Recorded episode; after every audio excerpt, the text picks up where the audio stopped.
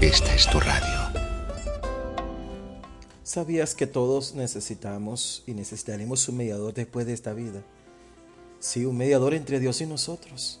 ¿Sabías que no tenemos ni tendremos la capacidad de autojustificarnos ni presentarnos ante Dios sin un mediador?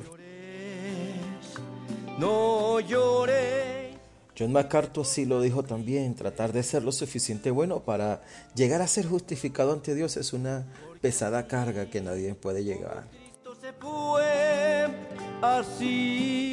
Job en medio de su proceso así lo reconocía, reconocía que necesitaba y necesitaría un mediador.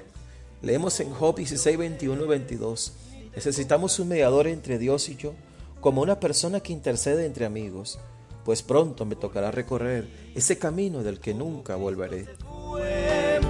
Así vendrá.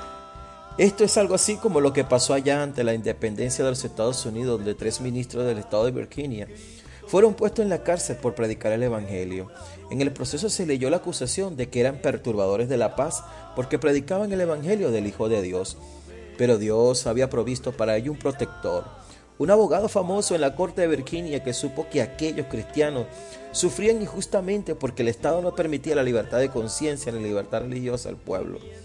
Este abogado, Patricio Henrys, así se llamaba, montó a caballo y anduvo 25 leguas para defender a esos cristianos perseguidos. Entró en la corte mientras se leía la acusación de que ellos predicaban el Evangelio del Hijo de Dios. Tomó el documento, lo hizo ondear tres veces sobre su cabeza y pronunció un discurso que hizo temblar al juez, pálido y tembloroso. Puso en libertad a los prisioneros.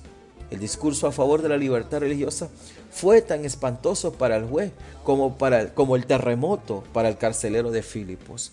Ambos medios habían sido enviados providenciadamente por el poder de Dios.